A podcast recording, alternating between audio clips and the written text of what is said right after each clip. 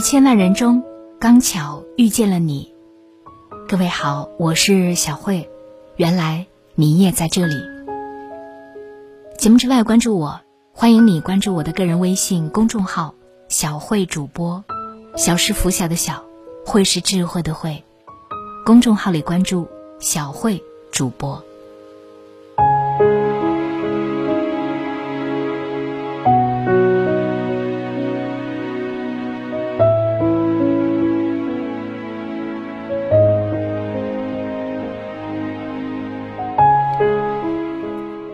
九九零年七月六号，对四川绵阳山村的李大哥来说，特别有意义。女儿出生了，他取名为李佳佳。李大哥世代务农，生活贫寒，日常经常会因为一些鸡毛蒜皮的小事而与老婆吵架。老婆和李大哥离婚没有多久，他又给两三岁的李佳佳找了一个后妈。然而，李佳佳四岁那年，父亲意外去世，继母对她日趋粗暴，在她六岁时，拽着她的头发往水沟里按，把她打得半死不活，威胁要淹死她。爷爷奶奶不忍心，尽管老两口日子过得困苦，还是把孙女儿从继母那里接到身边照顾。十岁时，爷爷去世，生命中的顶梁柱再次倒塌。李佳佳读书读到十四岁时，奶奶再也无力继续供她上高中了。她很明白家里的处境，安静懂事的辍学之后，跟着同乡开始外出打工。十四岁到餐馆当服务员，每月工资三百块，扣掉摔碎盘子杯子的钱，到手。也只有一两百块钱。十七岁时，偶然机会，李佳佳认识了一位打碟的人。为了多挣点钱，他跟着师傅去做 DJ，在世间摸爬滚打，尘土般卑微平凡。二十二岁，他在夜店上班五年，奶奶突然重病，他马上辞去工作，回到四川。并没有什么崇高的理想，就想多挣点钱，每天和奶奶做农活，开了一家卖农产品的淘宝店，可惜，生意冷清。二十五岁时，李佳佳看到弟弟拍弹吉他的视频，觉得自己也可以试一试，拍些洗米、做饭、干农活的视频，帮店铺引流，让网店生意好一些。他把名字改为李子柒。二十五岁的李子柒开始笨拙的用手机拍起了视频，一点点学习剪视频。相比较李子柒，胡歌可以说年少成名，十四岁就是上海教育电视台的小主持人，十九岁以第二名的成绩考上中央戏剧学院导演系。二十三岁，从上海戏剧学院表演系毕业，同年凭借《仙剑奇侠传》的李逍遥一角，被无数人喜爱。如日中天，莫过于此。对于这个二十三岁的年轻人而言，仿佛脚下穿着一双新靴子，前方是布满宝石的路，闪耀着未来可期的光芒。谁都没有想到。一切在二十四岁这一年改变。二零零六年八月二十九日，胡歌在高速公路上遭遇严重车祸，同行助理身亡。胡歌经过六个半小时的抢救，四天两次全麻手术，脸和脖子缝了一百多针，总算活了下来。他想去参加助理的葬礼，周围人和他说。现在很晚，没有飞机了。等你赶过去都结束了，何况你满脸纱布，怎么会让你出镜呢？胡歌开始哭，工作人员说：“你眼睛缝针了，不能哭啊。”他只好把头放到很低，很低，让眼泪掉到地上。二零零七年，胡歌复出后第一次访谈上了《鲁豫有约》，面对镜头时他说：“压力特别特别大，而且很害怕，会有一种不知道如何去适应的感觉。”胡歌说：“车祸没多久，他包着纱布，戴着帽子过安检时，工作人员说帽子要摘下，他只好说：‘那你摘吧。’安检人员刚拿起来，就哎呀叫了一声，赶紧又盖上了。”二十五岁的胡歌开始学会适应脸上的伤痕，有了些下意识的小习惯，比如侧脸。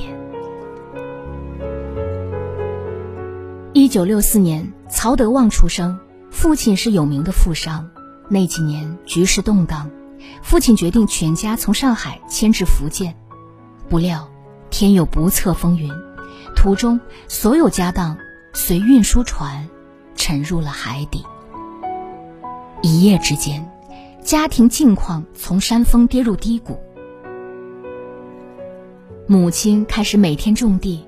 父亲做生意也不太顺利，曹德旺九岁上学，十四岁被迫辍学，跟着父亲卖水果、卖烟丝、拉板车、修自行车，经常是吃了上顿没下顿，在别人的白眼下艰难谋生。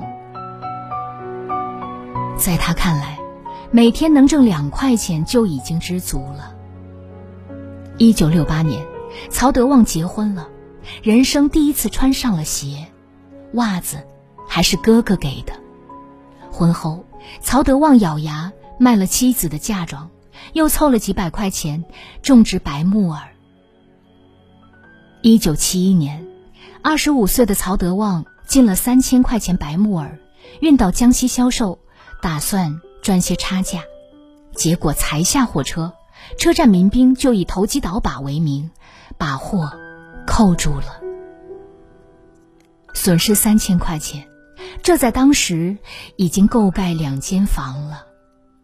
等曹德旺身心俱疲的回到福建家中，干部们正在等他，说他欠工地十个义务工，要么交三十块钱，要么干活补上义务工。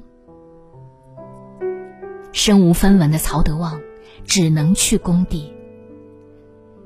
离开前。他心灰意冷的把老婆送回岳父家，说挣不到钱就不回来了，老婆可以随时改嫁。更糟心的还在后头，曹德旺刚到工地，民工营就发生火灾，他被当作嫌犯之一关了起来。好在很快洗清了嫌疑，但二百多人闹成一团，要赔偿的，要开工没板车的，工地。一片混乱。这个诸事不顺的倒霉家伙心想：“看来是天要亡我了，那我索性帮他们度过这个难关吧。”他主动提出为大家免费修车，在路边搭了一个车棚。实际上，他没有修过板车，只是觉得应该和修自行车差不多，在棚子里修了二十八天板车，没有离开一步。等营长和教导员盘点救济物资和赔偿款时，发现少了曹德旺。寻找后，看到衣着褴褛的他，心生敬佩。了解完来龙去脉之后，教导员不仅把剩余的赔偿款全部给了他，还替他从公社开证明，拿回了三千块的货款。曹德旺欣喜若狂地还清欠款。二十五岁的曹德旺，经历了接二连三的挫败，却开始明白了“天无绝人之路”是什么含义。《经》里有句话说：“无平不悲，无往不复。”意思是凡事没有始终平顺而不遇到陡坡的，没有始终向前而不左右摇摆的。董明珠对于这句话。估计有不同于其他人的深刻感受。从安徽省芜湖干部教育学院统计学专业毕业之后，他回到了南京，在一家化工研究所做行政管理工作，然后结婚。二十八岁时，随着儿子出生，董明珠成为了一个有着体面工作、相夫教子的幸福女人。然而，命运并没有按套路出牌。几年之后，丈夫病逝，幸福生活一夜倾覆。那一年，儿子两岁，董明珠三十岁。要强的董明珠没有重组家庭，而是独自抚养孩子，并且。决定南下打工挣钱。一九九零年，三十六岁的他来到格力公司做销售员，底薪二百块，外加销售提成。刚到安徽报道，他就被派去讨一笔金额不小的债款，四十二万。欠债的中年老板对董明珠的到来非常厌恶，一会儿说他不懂行规，商品要卖完再给钱，一会儿说。格力的产品卖不动，一会儿说我还有个会，就让他赶紧滚蛋。强硬的董明珠扬言：“你现在走到哪里，我就跟到哪里。”随后又想出个法子，要求把货退还。到仓库时，董明珠提前找到一辆五吨的货车，舱门一开，她和工人们冲上去装货，把一些不是格力的产品也装上了车。直到觉得与货款相抵，才停手。前后四十天，他破釜沉舟的要回了四十二万，一战成名。如果让时间倒流，二十五岁的董明珠，或许以为她将平静美满的过完这一生。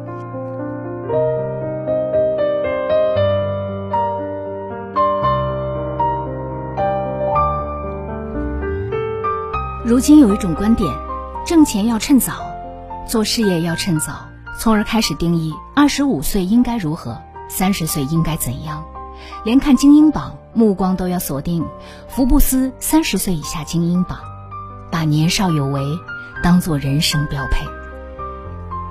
但实际上，当你把注意力消耗在形形色色的比较当中，自然就无法专注于当下该做的事，而且。百分之九十九点九的成功不可复制。有人二十几岁获得成功，有人在四五十岁时才走上坡路。李子柒成名之后，大家发现一条五分钟的成片，他可能要花费一年，累积拍两千多条视频再剪辑而成。胡歌复出之后拿到众多殊荣，在微博上晒出了。李逍遥的照片和自己现在的照片，并且配文“回不去的容颜，求不来的蜕变”。曹德旺捐款累计超百亿之后，被誉为中国首善。他说：“我是从最底层上来的，这是我一生最大的财富。”董明珠接受采访时，面对记者的问题。你最欣赏自己什么？觉得自己哪点最棒？他的答案是：我最棒的事是觉得自己是一个普通人。回头看他们的二十五岁，其实也不过是在当时的条件下，尽力做好自己能做的一切而已。简单有力的想法，往往包含着强大的能量。或许正如此刻努力的你和我一样。看昨天的我们走远了，在命运广场中央等待。那模糊的肩膀，越奔跑越渺小。曾经并肩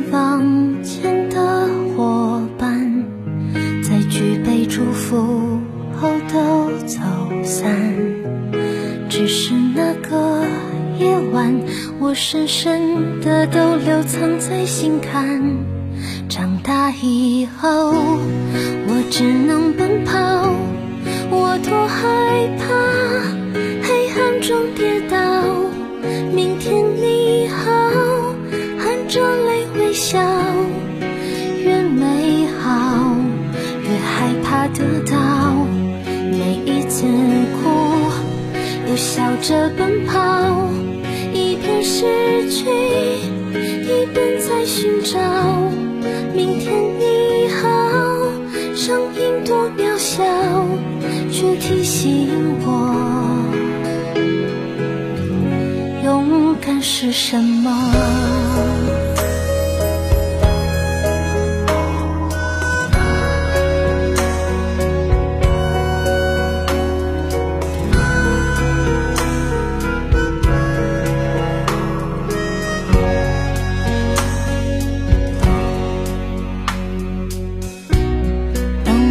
朝着反方向走去，在楼梯的角落找勇气，抖着肩膀哭泣，问自己